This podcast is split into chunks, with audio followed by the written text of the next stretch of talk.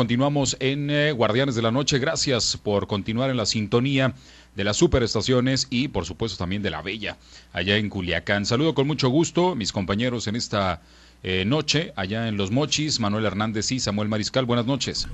Buenas noches, Carlos. Qué gusto saludarte. Un abrazo a todo el auditorio. Igualmente, gracias. Buenas noches. Bienvenidos, Sinaloa, México y el mundo. Muy buenas noches también a Diana, allá en Guasave. Gracias, Carlos. Buenas noches a ti, a los compañeros y a todo el auditorio.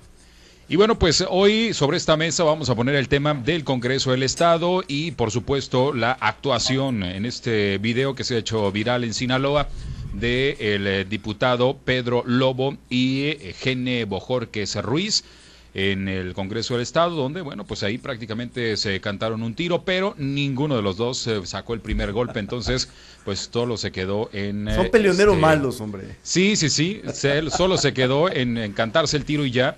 Faltó ahí el que dijera el que escupa primero la mano, ¿no se acuerdan eso en la, en la primaria? el que escupa primero y sacaban la mano y le caía ya al otro y se armaban los, los catorrazos. Pero, este, pues eh, son los diputados que tenemos, ¿serán los que nos merecemos? Es la pregunta este, que pongo sobre esta mesa. ¿Cómo la ven, compañeros? Es lo que hay, es lo que hay, mi querido Carlos. Es lo que dejó, son los eh, resabios de una política partidista en decadencia, mi querido Carlos, Diana y Samuel, y no puedo más que lamentar ese nivel en el que está cayendo la Cámara de Diputados. Mira, y no lo decimos nosotros por crítica, eh, eh, crítica irreflexiva o crítica superficial. La, la, lo que estamos diciendo deviene de lo que desde adentro se está generando. Uno, basura legislativa. No lo dijimos nosotros, lo dijo un diputado. Dos. Presidente de la Jucopo, además. Además, tacos cuencho en los patios del Congreso del Estado, llevado por un diputado que no ha estado muy bien en las legislaturas en que, en que ha, ha estado, mi querido Carlos. Y ahora enfrentándose con longaniza, carnes, tripas, sesos, bofes, lengua, ojos y lo que quieras, contra uno que le sacaba más de un metro de altura, Carlos.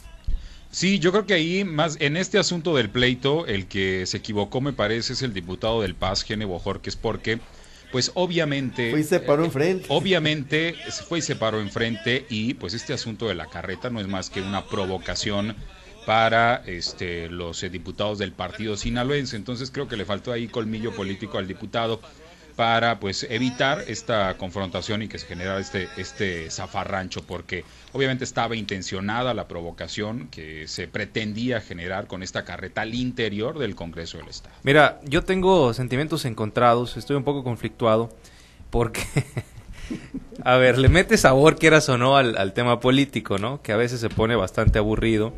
Este, y este tipo de imágenes sí, sí le meten sabor, se presta para la chorcha, la gente la gente lo platica y, en fin.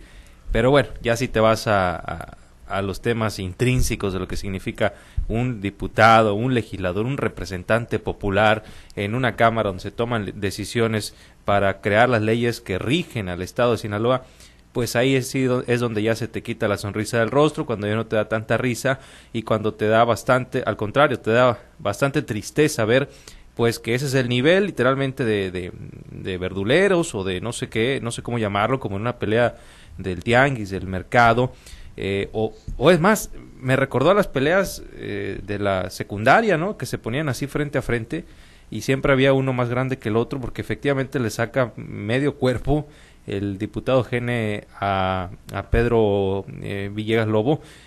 pero bueno, como decía Manuel, lamentablemente es una muestra del nivel y a lo que se ha llevado ese conflicto entre el Paz y Morena, porque todo inició a raíz, sí, de la ley de educación y todo esto, pero bueno, se está llevando ya a escenarios verdaderamente vergonzosos y que dejan muy mal parado no solo a estos diputados, sino a toda la Cámara, a todos los integrantes del Congreso. Sí, yo creo que no sé si, si nos lo merecemos, pero es lo que hay, como dijo Manuel, eh, la verdad es que esta ha sido la constante desde que inició la actual legislatura y la verdad es que qué tristeza, porque deberían de estar trabajando y deberían de estar aprovechando la oportunidad, hablando específicamente, bueno, tanto del Partido Sinaloense como de principalmente Movimiento de Regeneración Nacional, ¿no? Deberían de estar aprovechando que todas las bondades que, le di, que les dio la elección pasada, con la confianza que les dio la población, y en lugar de estar elevando a este nivel los reclamos dentro del Congreso y estarse peleando, deberían de buscar eh, la manera de, de, encontrar acuerdos para que fluya lo que tenga que fluir positivo para el Estado de Sinaloa. La verdad es que yo creo que están dejando mucho que desear. Todas las bancadas no, no, no se salva ninguna, ni a nivel nacional, ni en el estado de Sinaloa, pero eh, la verdad es que es, es, triste lo que está ocurriendo. Fíjate, Diana, eh, eh, tú lo tocaste, yo me iba a referir también al escenario nacional, el Congreso de la Unión, la Cámara de Senadores no son ajenas a este tipo de, de debacles, no debates, de debacles que se originan de espectáculos, que se originan ver senadores tirados en el piso del recinto legislativo, la más alta representación eh, ciudadana que es la Cámara eh, de Senadores, ver los espectáculos eh, en la Cámara de Diputados, ver las ofensas que se lanzan desde los podios de participación de la Cámara de Senadores, de la Cámara de Diputados, es decir, nada de eso ya no debe de extrañar. Ver también los adjetivos calificativos que todos los días se lanzan desde la máxima tribuna del país, que es la presidencia de la República. Entonces, ¿a dónde vamos, Diana? sí, efectivamente, ¿a dónde vamos? Yo creo que, esperemos que, que esto toque, toque fondo, pero porque espero que este sea el fondo y que ya no toque más, pero que empiece a subir porque necesitamos propuestas, necesitamos que sean propositivos, necesitamos que los debates sean de nivel, con argumentos, no con calificativos, no agrediéndose, eh, no alzándose la voz, no tirándose en el piso del Congreso, hablando a nivel nacional o golpeando puertas, eh, también a nivel local, sino bajando, bajando las, aprobando iniciativas que se deban aprobar, iniciativas que le vayan bien a Sinaloa y que no se quede en la congeladora. Qué tristeza lo que decía hace algunos momentos el diputado de la Rocha que Sinaloa es de los menos productivos, de los congresos menos productivos a nivel nacional. Y él mismo aceptaba su vergüenza de la poca productividad, ¿no? Eh, y, del poco accionar de esta legislatura. Eh, lamentablemente, eh, el tema del conflicto, este conflicto eh, por la UAS, este conflicto entre el PAS y el resto de partidos, principalmente Morena, pues ha metido en un stand-by al Congreso y lo ha distraído, lo ha distraído otros temas mucho más importantes, están más enfrascados en este tipo de peleas de barrio que de sacar adelante iniciativas interesantes. Eh, hoy, pues, viendo acá el grupo de prensa del Congreso, veo que aprobaron comisiones, ley para prevenir, investigar y sancionar la tortura, una ley que ya venía arrastrando desde, hace tiempo. Es homologación eh, del gobierno. Se está homologando básicamente, no es nada, eh, una, una, iniciativa propia de Sinaloa. Eh, en fin, me, me, voy y, observo y no veo nada sustancial.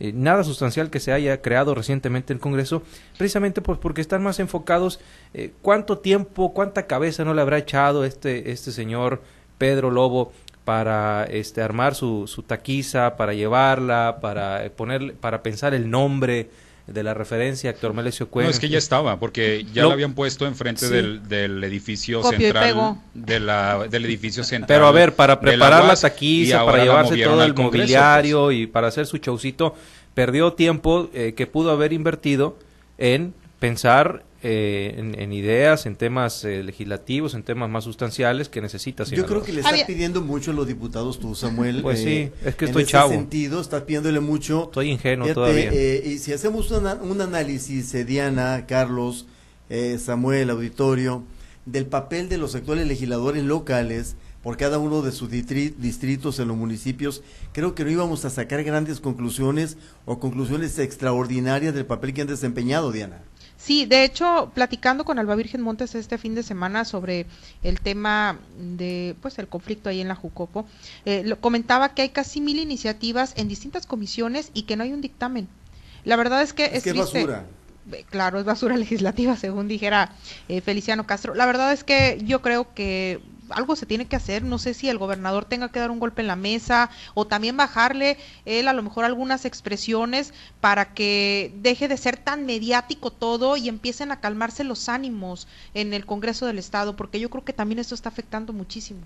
yo creo que, a ver, el gobernador no lo va a hacer por el respeto de los poderes, el ejecutivo al legislativo.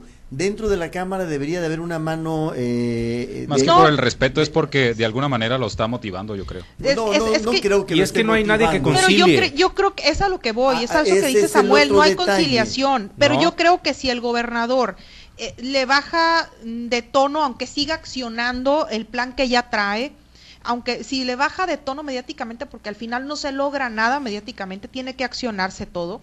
Eh, yo creo que en el Congreso pudieran bajarle, no porque vaya a decirles es que tienen que trabajar así o tienen que aprobar esto, no, por el respeto que pues tiene que existir, ¿no? Pero eh, yo creo que eso alienta a los diputados a que haya este descontrol y que estén agarrados. Yo creo que el Congreso, Diana, tiene su propio lenguaje, el que ha establecido a partir de la política que en Sinaloa se ha, se ha, se ha, sentado también. Mira, hay, un, hay, hay dos elementos fundamentales en lograr eh, el equilibrio y la estabilidad política dentro de la Cámara de Diputados. Uno es el, el encargado de la política eh, interna del Ejecutivo, el eh, secretario de Gobierno, y otro, el, el, presidente de la Junta de Coordinación Política, que creo que son los elementos fundamentales para llevar a un equilibrio legislativo al Congreso del Estado de Sinaloa, te repito. Pero Feliciano está, está clavado en el creo que también. Sí, por eso. él es el que debe de bajarle en tomando en cuenta en tomando en cuenta que es el que el, el, que en apariencia se sienta con las fuerzas legislativas para llegar a, el líder del Congreso, o a pues. negociaciones, te repito. Yo creo que el líder ya no es. ¿eh? bueno, en el papel, en el papel, el, Congreso, el Congreso ya entró a su propio lenguaje. Y el lenguaje que está moviendo es el de los choriceros del día de hoy. Sí, pero ¿de dónde se desprende todo ese lenguaje que claro que ya es propio del Congreso por la manera en la que están actuando? ¿De dónde se desprendió del conflicto de la Universidad Autónoma de Sinaloa? Entonces, yo creo que, que, está repercutiendo muchísimo en, en el Congreso y ahí es donde es, es, en el punto en el que yo digo que sí tienen que bajarle un poco todos porque no es nada bueno lo que está ocurriendo para el Estado. ¿Y la disculpa pública ya lo ofreció Feliciano, Diana? A, la, a la diputada. Ni va a haber Ni lo, ni lo hará.